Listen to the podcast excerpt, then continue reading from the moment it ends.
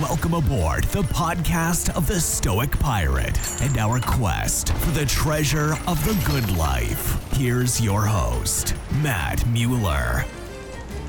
Hua, liebe Piraten, Philosophen, Ketzer, Denker und Humanisten. Herzlich willkommen auf dem Schiff des stoischen Piraten und auf unserer Suche nach dem Schatz des guten Lebens. Im Hinblick auf die Nationalratswahlen vom 22. Oktober habe ich einige Politikerinnen und Politiker bei mir zu Gast. Es geht mir dabei vor allem darum, den Menschen hinter dem Politiker oder der Politikerin kennenzulernen. Ich selber kandidiere im Kanton Bern für die SVP. Heute habe ich einen Nationalrat bei mir zu Gast, der kaum wie ein zweiter polarisiert. Im roten Meer der Linken thront er als der schwarze Felsen, an dem sich die Wellen brechen. Er ist der Albtraum der Grünen und Roten, der Meister des Triggers. Für die einen der ultimative Provokateur, für die anderen der mutige Winkelried gegen den linken Übereifer. Lernen Sie Nationalrat Andreas Klaner, der Mann hinter den Schlagzeilen, etwas näher kennen? Oder haben Sie gewusst, dass Klaner extrem belesen ist und er als erfolgreicher Unternehmer auf Partizipation setzt? Oder dass er in Oberwil-Lierli, wo er als Gemeindeammann tätig war, dafür gesorgt hat, dass Ausländerinnen und Ausländer an der Gemeindeversammlung teilnehmen dürfen? Und noch etwas. Andreas Glaner zeigt sich sehr großzügig. 20 Hörerinnen und Hörer des stoischen Piraten dürfen sich über ein Exemplar von Martin Limbecks Dodoland freuen. Mehr dazu auf meiner Webseite www.müllermatthias.ch. Nun aber viel Spaß beim Gespräch mit Andreas Glaner. Andreas, du bist wohl der meistgehasste Politiker der Linken.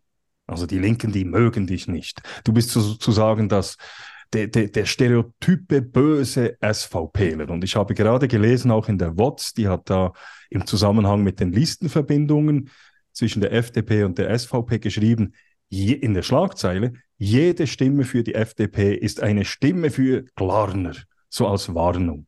Wie gehst du mit dem, mit, mit dem um und wie siehst du das? Bist du wirklich der böse böse SVPler. Nun gut, solange mich die Linken äh, hassen, äh, mache ich wohl alles richtig. Gefährlich wird es erst, wenn es die Bürgerlichen sind. Äh, also wenn die WOT, übrigens, die mich äh, in der vorletzten Ausgabe als rechtsextrem bezeichnet hat, was eine Klage zur Folge haben wird, äh, wenn die, die WOT mich kritisiert, dann mache ich wohl sehr vieles gut. Also du wurdest als, du wurdest als Rechtsextremer äh, betitelt, dass, dass, also du bekommst ja ganz viel zu spüren. Also du bist ja wirklich ständig eigentlich Hass ausgesetzt.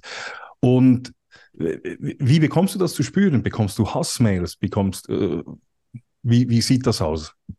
Ja gut, wir sprechen nicht äh, öffentlich über alles, was uns erreicht, aber natürlich, ja, es gibt viele entsprechende Mails, es gibt auch Anrufe um Mitternacht, es gibt äh, vieles, was man äh, lieber gar nicht erwähnen will wegen den Nachahmen. Aber ich kann damit leben, weil ich weiß, ich, ich äh, kämpfe ja für die Schweiz und äh, das, das, die linken Intoleranten, die eben angeblich immer so tolerant sind, die lassen einem so richtig erleben, wie ihre Toleranz zu verstehen ist. Und wenn die mal an die Macht kämen, was wir dann zu befürchten hätten. Deshalb äh, umso mehr spornt mich das an, für eine Schwei freie Schweiz äh, zu kämpfen. Ja. Hast du das Gefühl, dass die du hast es jetzt gerade angesprochen, also wenn die Linken jetzt wirklich an die Macht kämen, was, was da passieren kann, hast du auch das Gefühl, dass in den letzten, sagen wir mal, 20 Jahren diese Intoleranz immer stärker geworden ist von der linken Seite?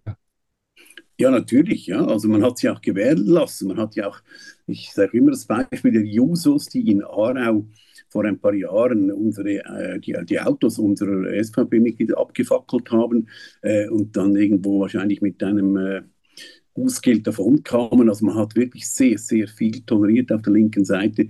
Bei uns äh, toleriert man ja erfahrungsgemäß gar nichts, das weiß man auch, und, und es kommt immer zu Strafklagen, äh, Artikel 261 bis des Strafgesetzbuches, also diese Antirassismusnorm, die kennen wir alle inzwischen auswendig, weil da wird die kleinste Verlautbarung wird, wird eingeklagt, immer erfolglos, oder meistens erfolglos, aber eben um, um uns einzuschüchtern. Und ein schönes Beispiel ist ja auch dieser Gender-Tag in Stäfa unlängst.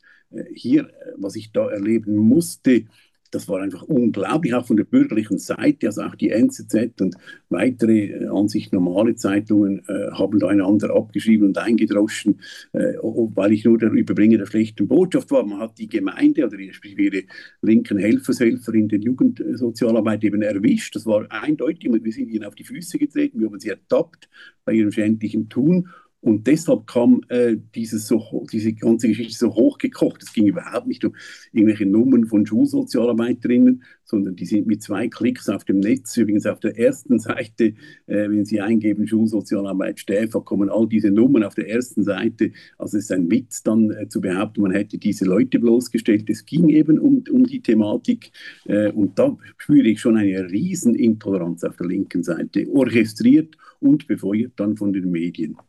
Ja, du hast es gesagt, wir, hat, wir haben die Leute zu stark gewähren lassen. Man, die Leute dürfen machen, was sie wollen auf der linken Seite. Ja, ist das denn auch ein Fehler oder vor allem auch ein Fehler der Bürgerlichen, die hier auch zum Teil mitmachen, weil sie das Gefühl haben, man will ja auch ein wenig Gutmensch sein oder ich weiß auch nicht, aber wir könnten das ja stoppen.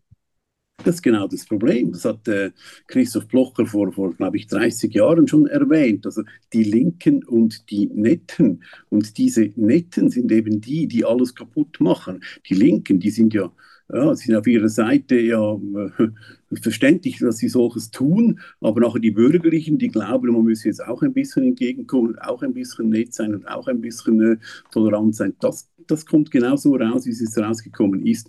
Ich sage immer, wenn, wenn, wenn CVP, FDP und wir zusammenstehen würden, äh, dann hätten wir ein leichtes Spiel und könnten die Schweiz wieder dorthin bringen, wo sie mal war.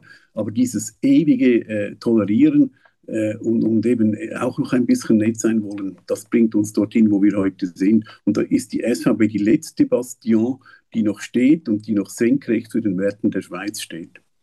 Äh, von woher kommt das? Wieso sind die Bürgerlichen, jetzt die SVP ausgeschlossen, aber wieso sind die Bürgerlichen der äh, so? Wieso wollen sie auch immer ein wenig mitmachen? Wie kannst du dir das erklären?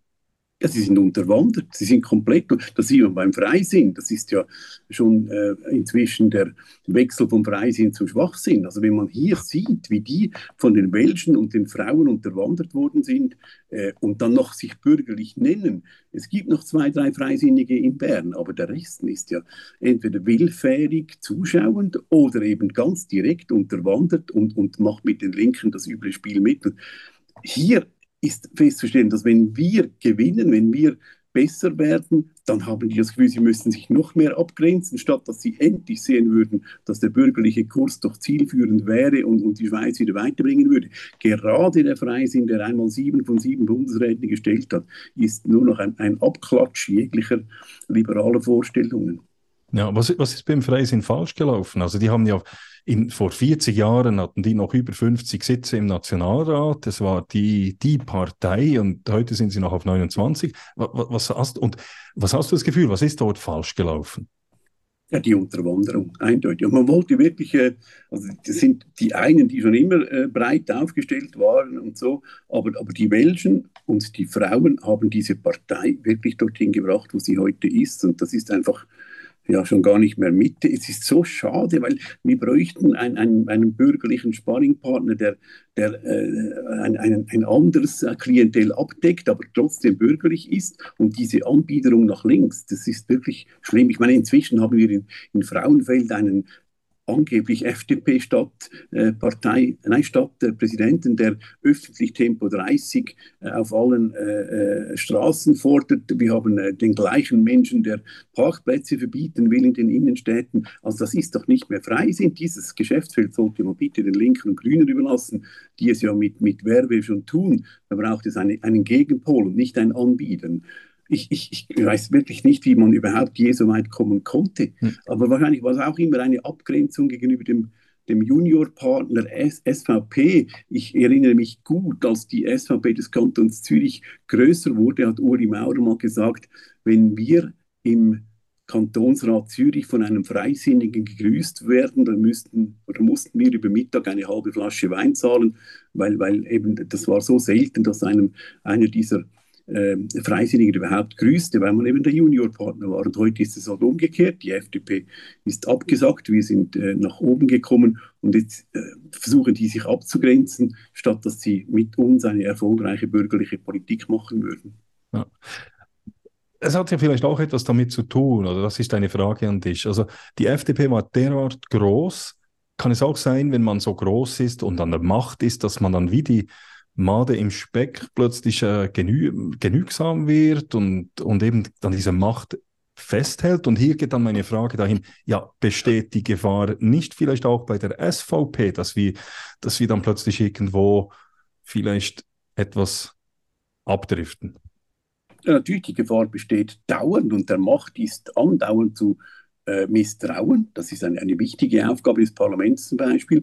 Äh, die FDP, ja, die sitzt natürlich immer noch bei gewissen äh, Parlamenten drin. Jetzt sehen Sie zum Beispiel den Stadtpräsidenten von Stäfa. Äh, ich glaube, jeder normale äh, Stadtpräsident hätte gesagt, hoppla, das geht ja gar nicht. Äh, da greifen wir an, wir pfeifen diese Schulsozialarbeiter und Berufsjugendlichen zurück. Er, nein, er hat gesagt, der, der Überbringer der schlechten Botschaft ist der falsche. Und da das, das sieht man diese, diese satuierte Bequemlichkeit, die sich da breit gemacht hat. Und ich sage immer, wenn wir mal zu groß werden, müssten wir eine zweite Partei gründen neben uns, damit wir auch nicht so bequem und, und äh, ja, ebenso lethargisch werden. Dann in diesem Sinne ist eigentlich die, kann man sagen, die Abspaltung damals von der, dem, einem Teil der SVP, die dann die BDP wurde, etwas Gutes gewesen. Ja, ich sage jeweils scherzhaft, äh, Christoph Mörgeli habe die BDP erfunden. Das hat es uns eigentlich erlaubt, wirklich alle diese, diese linken Elemente bei uns loszuwerden. Das war wirklich ein, ein, ein Befreiungsschlag, ein, ein, äh, eine, eine reinigende Kraft, die uns eben die Verbleibenden, dann eben die wirklichen Kämpfer äh, zusammengeschweißt hat. In dem Sinne war es wie ein reinigendes Gewitter, dass wir diese BDP-Menschen losgeworden sind. Ja. Du hast vorher Stefan angesprochen. Du, du, du, du hast eine sehr große Reichweite via Twitter, jetzt X oder via Facebook, Instagram und so weiter. Und du hast den Mut, dort Sachen anzusprechen, das andere, den anderen nicht tun. Du provozierst in diesem Sinne auch. Aber hast du, ist es dir auch schon mal passiert, dass du gesagt hast, jetzt bin ich zu weit gegangen? Ja, das war äh, vor ein paar Jahren diese veröffentlichte Mobilnummer der Lehrerin, Entschuldigung, die, die da zum äh, ihre Schüler per SMS, äh, glaube ich, äh, nein, sie, sie, bat die Schüler, sich per SMS zu entschuldigen, sollten sie am nächsten Tag nicht zur Schule kommen infolge Bayram. Äh, da habe ich die Handynummer dieser Lehrerin veröffentlicht. Die stand aber unten aufgeführt als Schulhandy. Also ich wusste, das kann man um 17 Uhr ausschalten. Äh, das wurde hochgekocht und auch da, ich hatte medial keine Chance, das äh, mich zu rechtfertigen. Das ging vielleicht ein bisschen zu weit, in dem Sinne, dass, dass diese Lehrerin nachher mit äh, Mails bedroht wurde und unangenehmen Sachen ausgesetzt wurde. Das würde ich so heute nicht mehr machen obwohl noch einmal es hieß eindeutig Schulhandy. Ja. Äh, ansonsten habe ich mir, glaube ich, in dieser Sache oder in weiteren Dingen nichts vorzuwerfen. Es ist einfach immer der Überbringer der schlechten Botschaft. Weil einem der Inhalt nicht passt, kritisiert man dann den Stil. Ja, und eben, wir haben es angesprochen, du bist der Übermittler der Botschaft. Nichtsdestotrotz, du bekommst dann das Gewitter ab, man schl schlägt dann auf dich ein, auf den sozialen Medien, in den Medien.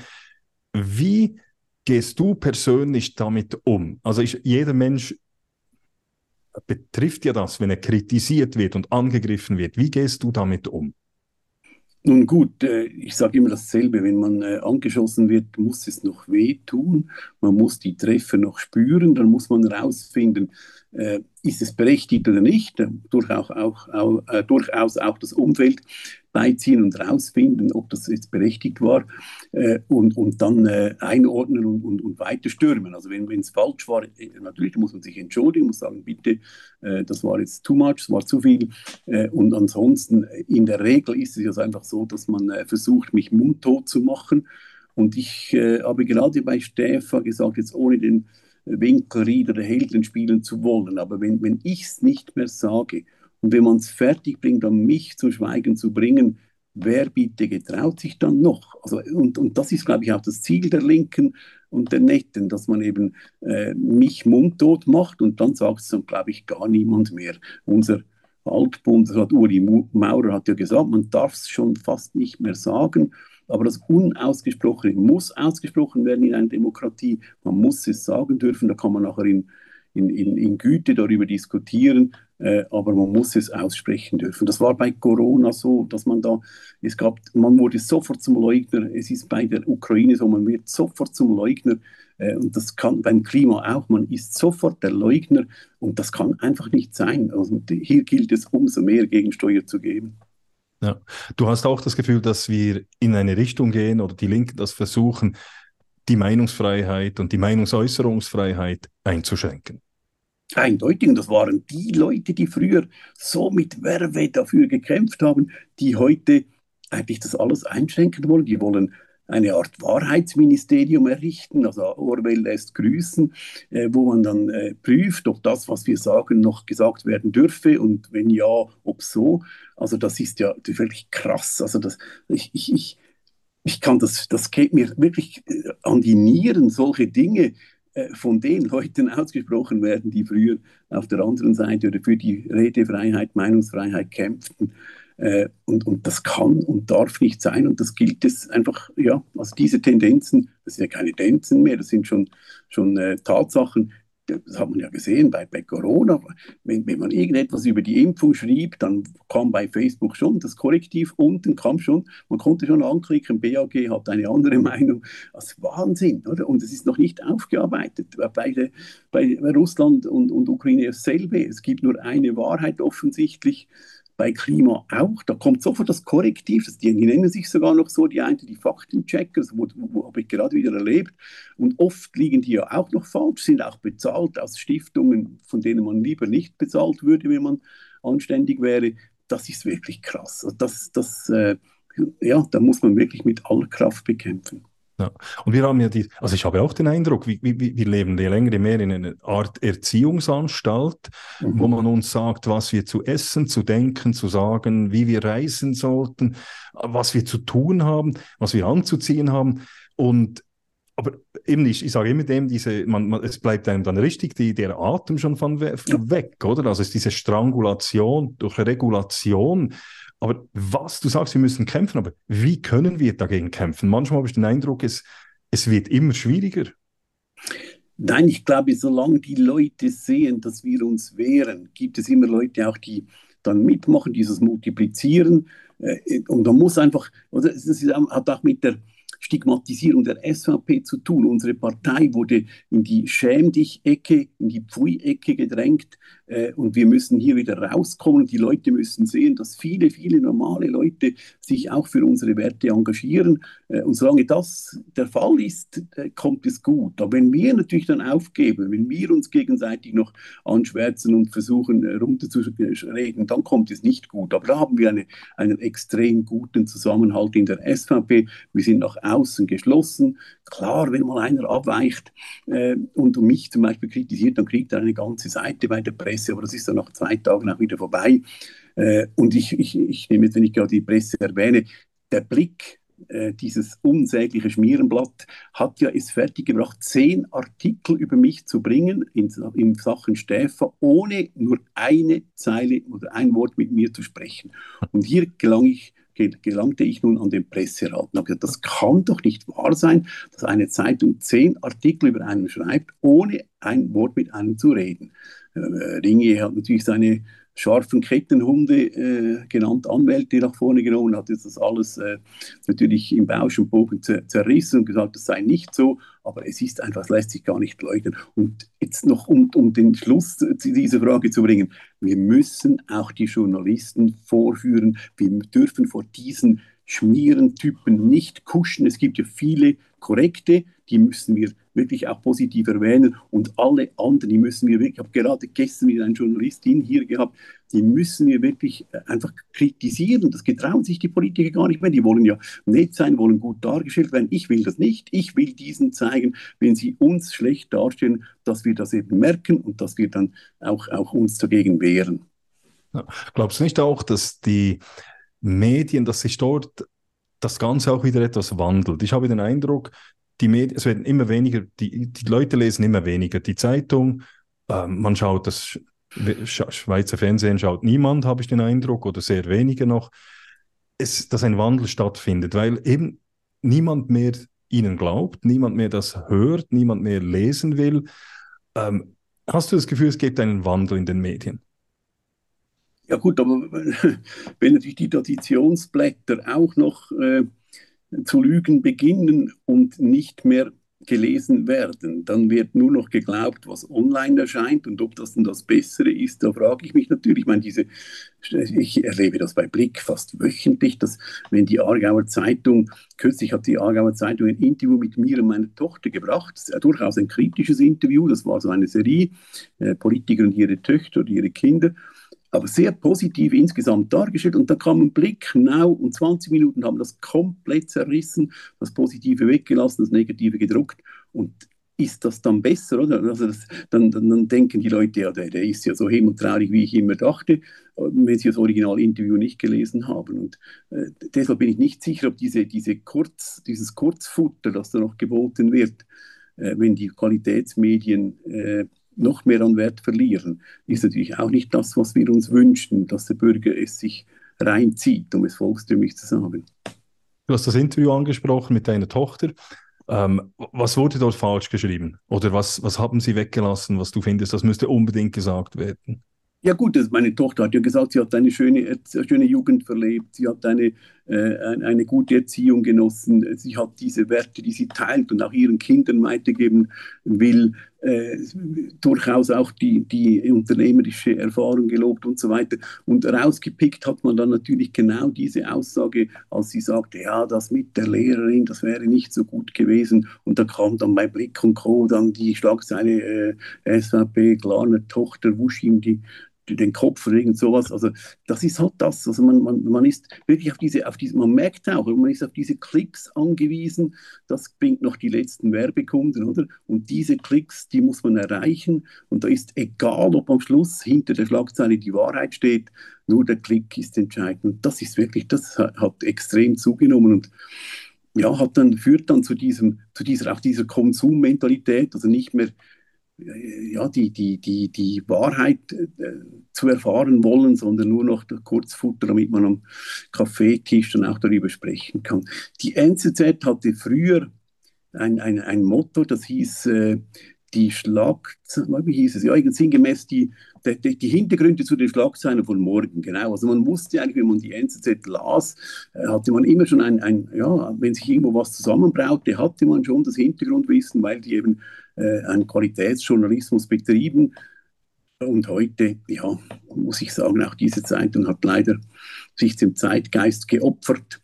Äh, und das ist wirklich das sehr, sehr schade. Und man, man sieht es auch bei, bei, äh, eben bei, bei Themen äh, Klima und so weiter. Da gibt es ja nur noch also unlängst das Beispiel mit Rhodos, oder? Also Bild und Co. Alle schrieben, Rhodos brennt, man kann schon gar nicht mehr irgendwo hingehen. 14 Tage später verlost Bild mit Tweet zusammen äh, Reisen nach Rhodos, oder? Ja. Also die machen sich so etwas von lächerlich und meinen, die Bürger sehen es nicht. Wobei diese Einschränkung, das darf man als Politiker fast nicht sagen, aber die muss man machen. Viele Bürger checken es wirklich nicht mehr. Ja. Du hast ähm, angesprochen gehabt, eben, dass die Medien über dich, wenn die schreiben und dass sie dann zum Teil auch falsch schreiben, was ist, und auch über die SVP natürlich, aber was sind jetzt aus deiner Meinung die größten Missverständnisse im Zusammenhang mit deiner Person, die nach draußen getragen werden?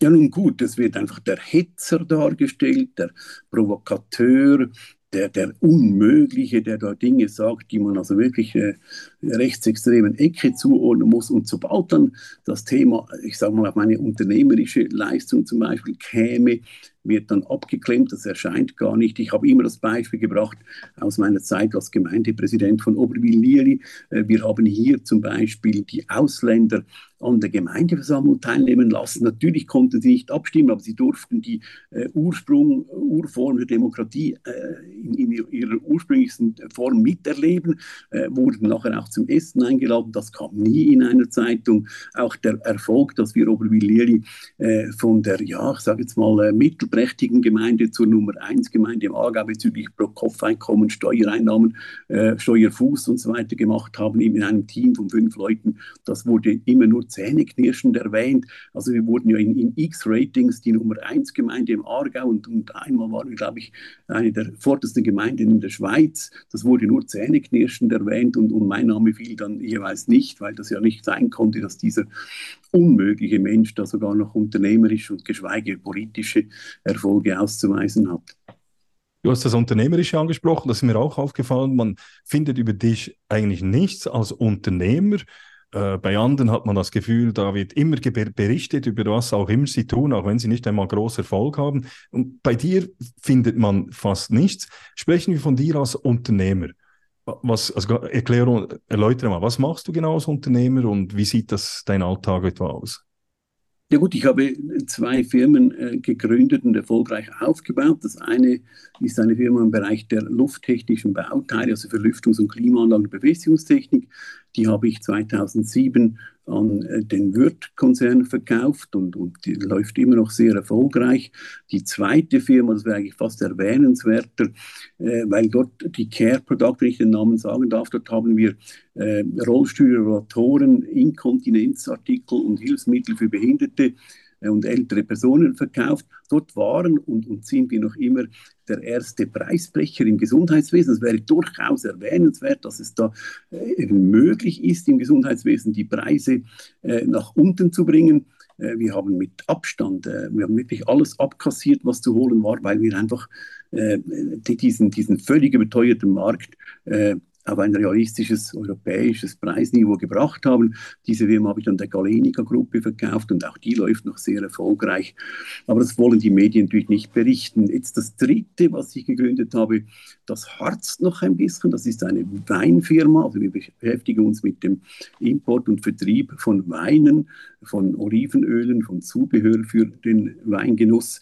Äh, da sind wir noch ein bisschen am, am Kämpfen, äh, um unsere Marktposition zu festigen. Aber auch hier wird das natürlich nicht erwähnt. Ja.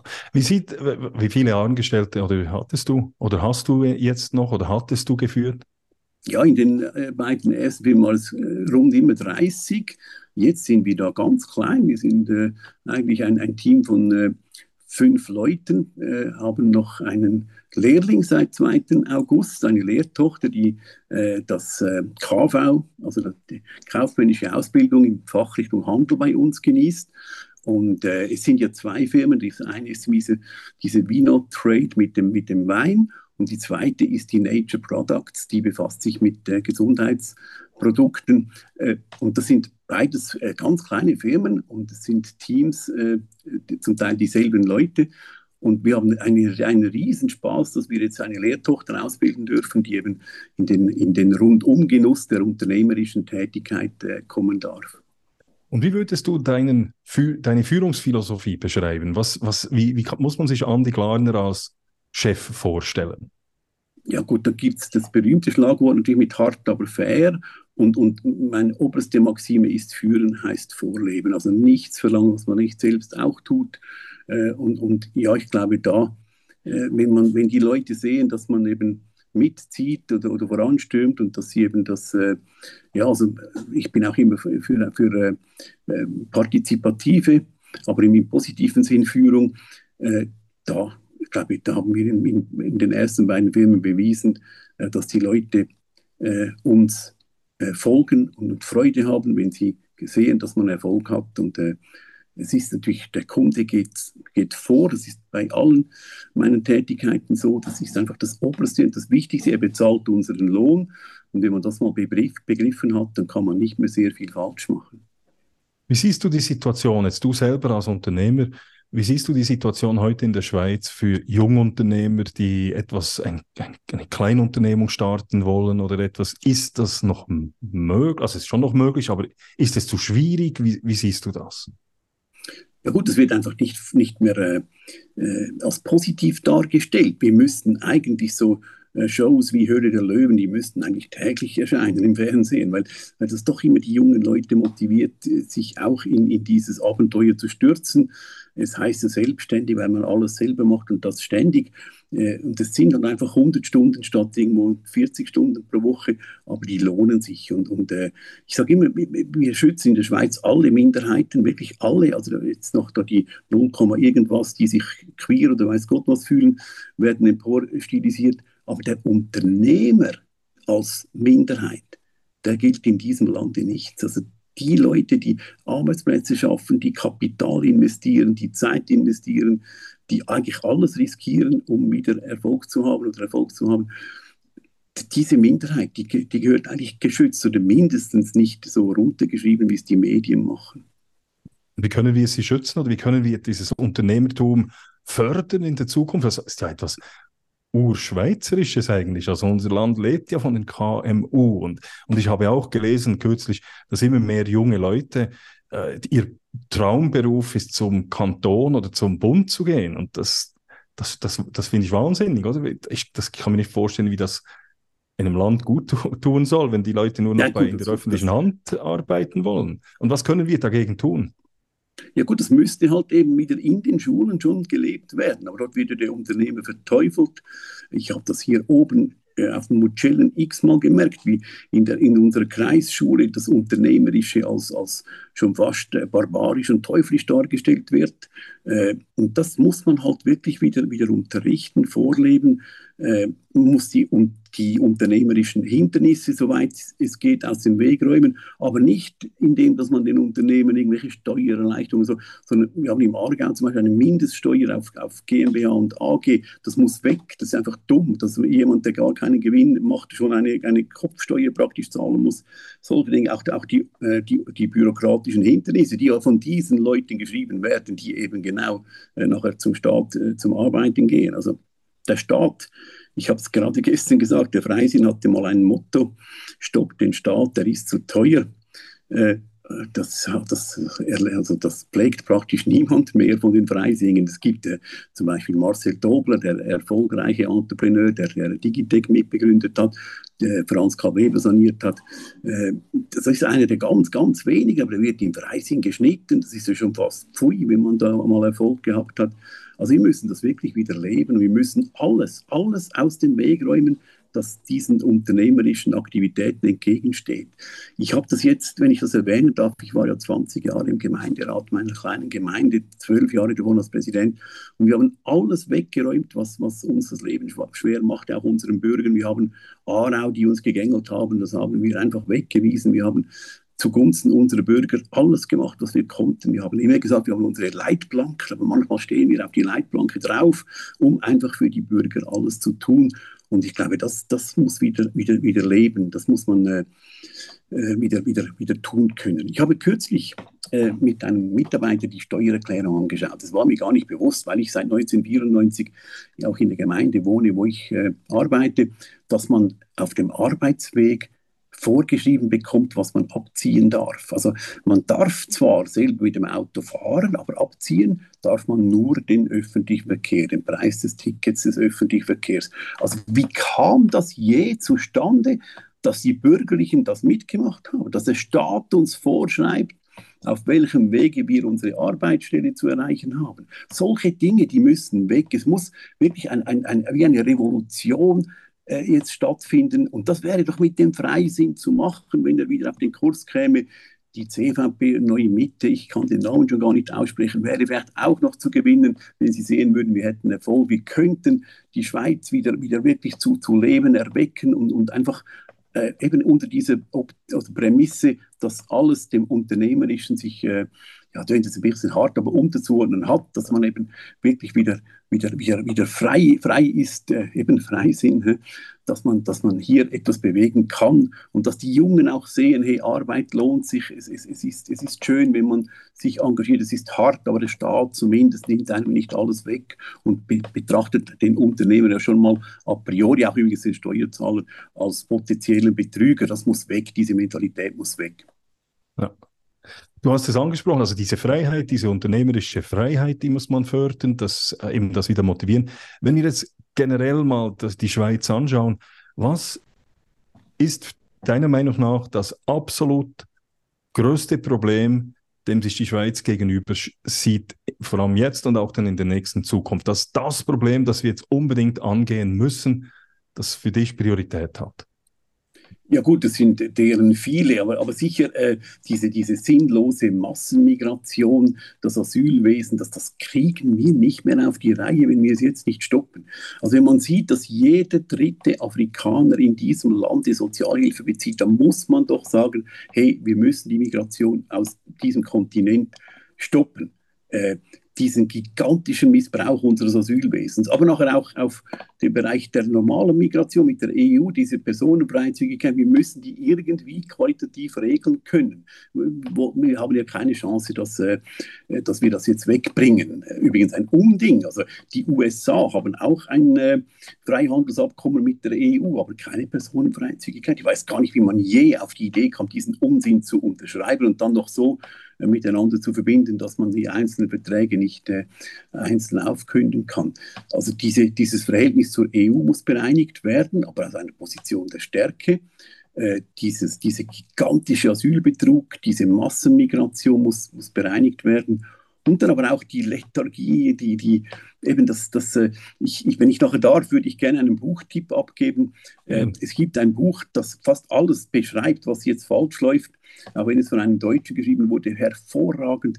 Wir müssen, er nennt das, glaube ich, Dodoland, wir müssen wieder aus, aus diesem, unsere Jungen haben wir so weit gebracht, dass sie da äh, eine Anspruchsmentalität entwickelt haben, die, die nichts mehr mit der Realität zu tun hat. Man, man hat das Gefühl, man müsse mit 30 Stunden pro Woche käme man dann ins Schlaraffenland. Das muss wieder, wieder weg, es muss beseitigt werden. Und der Staat muss wirklich zurückgebunden werden in allen Bereichen. Ich sehe das, ich bin jetzt seit 1. Mai wieder in dieser Baukommission, einer kleinen Gemeinde mit 2700 Einwohnern. Und ich sehe, was passiert, wenn man, wenn man diesen Bereich, und das ist ein kleiner Bereich, schleifen lässt. Ich sehe, was man da wieder anrichtet, was man von Aarau, also von unserer Kantonshauptstadt, wieder aufs Auge gedrückt bekommt, wenn man sich nicht wehrt. Ich sehe, wie die Fristen für Baubewilligungen von zwei Monaten wieder auf sechs Monate gingen und so weiter. Also all das, was auch die Schweiz und die Unternehmer und die, die Investitionsfreude hemmt, das muss weg. Du hast das Buch angesprochen. Sag noch den Buchtitel und Autor. Ich hole es rasch, eine Sekunde. Ja, mach nur, mach nur.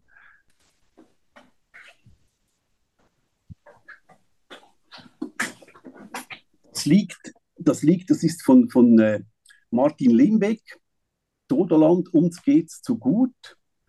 Das liegt bei mir, also äh, immer in 30 Exemplaren ungefähr im Büro und zu Hause. Jeder, der reinläuft und wir auf das Thema kommen, muss es äh, entgegennehmen. Geschenkt natürlich. Das, ist, das ist wirklich etwas vom Besten, was ich je gelesen habe. Er beschreibt diese, diese er, er nennt es auch einen Weckruf für Gesellschaft und Wirtschaft, also wie wir er ist Verkaufstrainer, er ist der Nummer 1 Verkaufstrainer im deutschsprachigen Raum und hat ein Buch geschrieben, das überhaupt nicht mit Verkauf zu tun hat, sondern eben, das heißt Dodoland, uns geht es zu gut. Dodos, das wusste ich vorher auch, die sind so Vögel, die, Vögel, die ja. lebten und ausgestorben sind, weil sie sich nicht mehr bewegt haben. Und er nennt uns eben alle Dodos. Und er hat so etwas von Recht. Und jedem, den ich das Buch ins Hand, in die Hand gedrückt habe, äh, sagt nachher, wow, wenn ich das vorher gewusst hätte, ist wirklich ein ganz, ganz tolles Buch. Und die ersten 20, die mich nachher anschreiben, hier auf deinem Podcast erhalten, ist von mir geschenkt. Hervorragend. Ganz toll. Du hast gesagt, eben, du hast das Buch gelesen, das Dodoland, und, und du hast gesagt, dass ganz viele Sachen, wo du sagst, ja, wenn ich das auch vorher gewusst hätte oder so. Wenn jetzt du als Andreas Glarner den 16-jährigen Andi Glarner treffen würdest, was würdest du ihm für Tipps mit auf den Weg geben, mit deinem Wissen und deiner Erfahrung, die, die, heute, die du heute hast? Ja, ich, es klingt jetzt wahnsinnig unbescheiden, aber ich hatte, ich hatte eine nicht ganz unbeschwerte Jugend und das kam mir sehr zugute mit 16 Jahren. Ich habe eine unglaublich tolle Lehre äh, erleben dürfen. Ich habe, habe Ventilationsspengler gelernt in einem Kleinbetrieb wir, wir, machten alles, einfach alles und ich musste auch im Chef den Rasen mähen und ich durfte das Schmineholz im Ferienhaus auffüllen, ich durfte auch im Büro Lieferscheine schreiben. Also ich, ich habe eine Lehre gemacht, die, die keiner Norm entsprach. Nach einem halben Jahr äh, wurde mein verantwortlicher Ausbildner von Krebs befallen und verstarb leider. Da kam das Amt und hat gesagt, du kannst hier nicht weitermachen und ich habe gefleht, ich möchte weitermachen, ich möchte einfach versuchen, noch die, die Fachkenntnisse in einem anderen Betrieb äh, mitzubekommen. Mein damaliger Gewerbeschullehrer hat mich sofort ein halbes Jahr in seine Firma kommen lassen. Äh, ich habe so viel Glück gehabt. Ich habe nach, nachher äh, eine, eine Stelle annehmen dürfen als Betriebsleiter und habe dann in den Abendschulen fünfeinhalb Jahre lang Betriebstechnik, Betriebswirtschaft erlernt. Äh, habe mich dann selbstständig gemacht und ich hatte von A bis Z immer Glück. Ich habe es gerade gestern wieder gesagt, in kleinen Kreise mit jungen Leuten. Also äh, ja, dem Tüchtigen gehört wahrscheinlich das Glück oder lacht das Glück. Und, und ich habe immer gerne gearbeitet, immer viel gearbeitet und, und, ich glaube, das ist schon, schon etwas vom Größten. Ich bin gerade jetzt dabei, eine Bücherliste zu machen äh, von Büchern, die mich äh, inspiriert haben. Eines davon ist Der Weg zu den Besten von Jim Collins, eine etwas ältere Untersuchung von Firmen, warum sie erfolgreich geworden sind.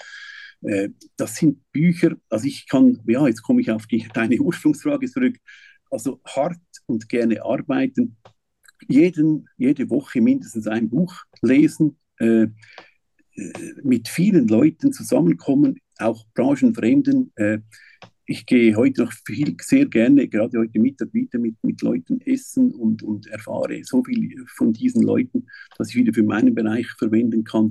Dann ganz wichtig, jetzt bin ich 60, sich auch mit jungen Leuten umgeben, eben dort äh, auch wieder Dinge zu erfahren, dass man nicht den, den Anschluss verpasst bei der Technologie. Ja, aber das Wichtigste war schon, ich war ein fauler Schüler übrigens, ich war überhaupt, also man, mein Lehrer ist leider verstorben, aber wir haben uns immer einmal im Jahr getroffen noch. Er hat mich bei Französisch, ich habe es gefunden, gequält, er hat gemeint, ge, geteacht oder gelernt, ja.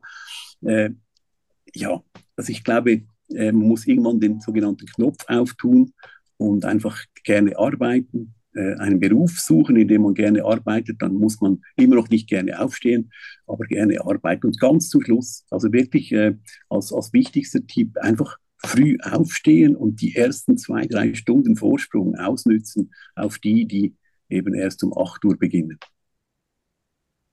Und wann stehst du auf? Um Viertel nach vier und versuche, ich schaffe es aber auch nicht jeden Tag, versuche um fünf, aber spätestens sechs Uhr in der Firma zu sein.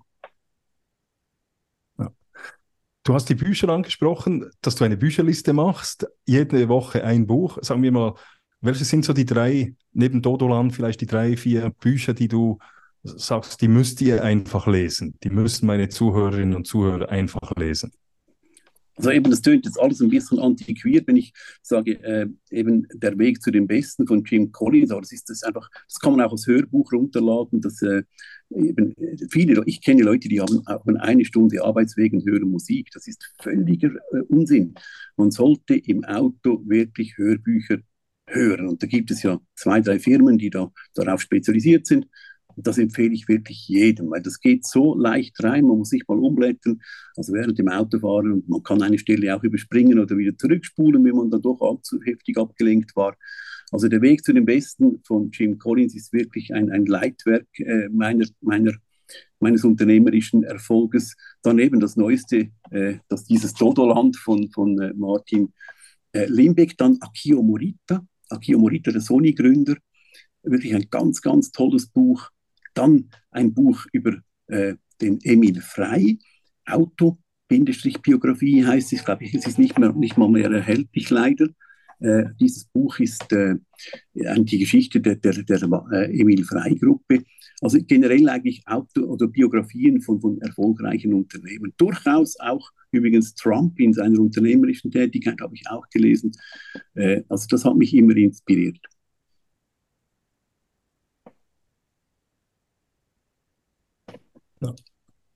Sehr gut. Was haben die noch irgendetwas oder sagen wir noch, hast du noch etwas, was du den Zuhörerinnen und Zuhörern unbedingt auch mit auf den Weg geben möchtest?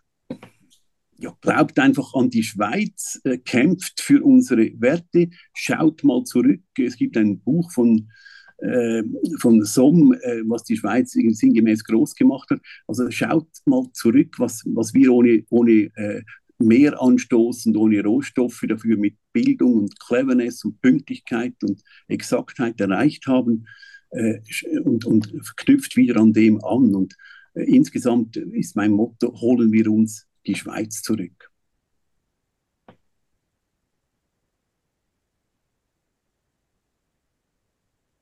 Sehr schön, sehr schön. Hast du noch irgendetwas, was haben wir etwas vergessen noch, was wir noch hatten ansprechen sollen? Nein, ich glaube, wir sind umfassend äh, angekommen, ja.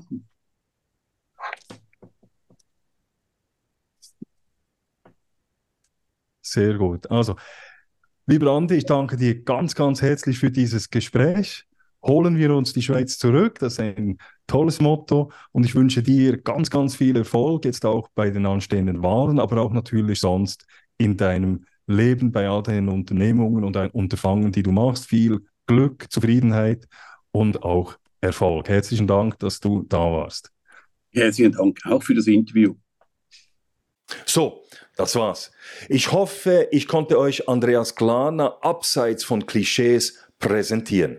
Falls Sie ein Exemplar des Buchs Dodoland geschenkt bekommen möchten, dann schreiben Sie Andreas Glaner so rasch wie möglich eine E-Mail mit dem Stichwort Matthias Müller, der stoische Pirat. Und zwar auf andreas.glarner.parl.ch. andreas.glarner.parl.ch. P-A-R-L.ch. So, that's it. Das war die 99. Folge des Podcasts Der Stoische Pirat. Wenn Sie mehr über den Stoischen Piraten erfahren möchten, wenn Sie die anderen 98 Folgen des Stoischen Piraten nachlesen oder hören oder sehen möchten, dann gehen Sie auf meine Webseite www.müllermatthias.ch. Und wenn Sie den Podcast Der Stoische Pirat wirklich toll finden, dann bewerten Sie diesen auf YouTube, Apple Podcasts, Spotify und wo immer Sie ihn hören oder sehen. Und zwar, wenn immer möglich, mit der Maximalnote, den fünf Sternen. Und wenn Sie mich persönlich unterstützen möchten, dann können Sie das auch tun, wenn Ihnen der stoische Pirat gefällt. Und zwar mit, Sie können, können Sie mir ein oder mehrere Kaffees spenden auf www.buymeacoffee.com slash stoicpirate. Herzlichen Dank an dieser Stelle an all die vielen Menschen, die das schon gemacht haben. Ich freue mich auch über Feedbacks. Also gehen Sie auf meine Webseite www.müllermatthias.ch und schreiben Sie mir ein Feedback. Was halten Sie von der, dieser Episode heute, von dieser 99. Folge? Was denken Sie? Haben Sie Anregungen? Welchen oder welche Politikerin sollte ich einladen zum Podcast Der Stoische Pirat? Haben Sie Fragen oder Anregungen? Dann schreiben Sie mir. So, that's it. Macht es gut. Thank you for listening to the Bis podcast of the Stoic Pirate. Come back again to our quest for the treasure of the good life.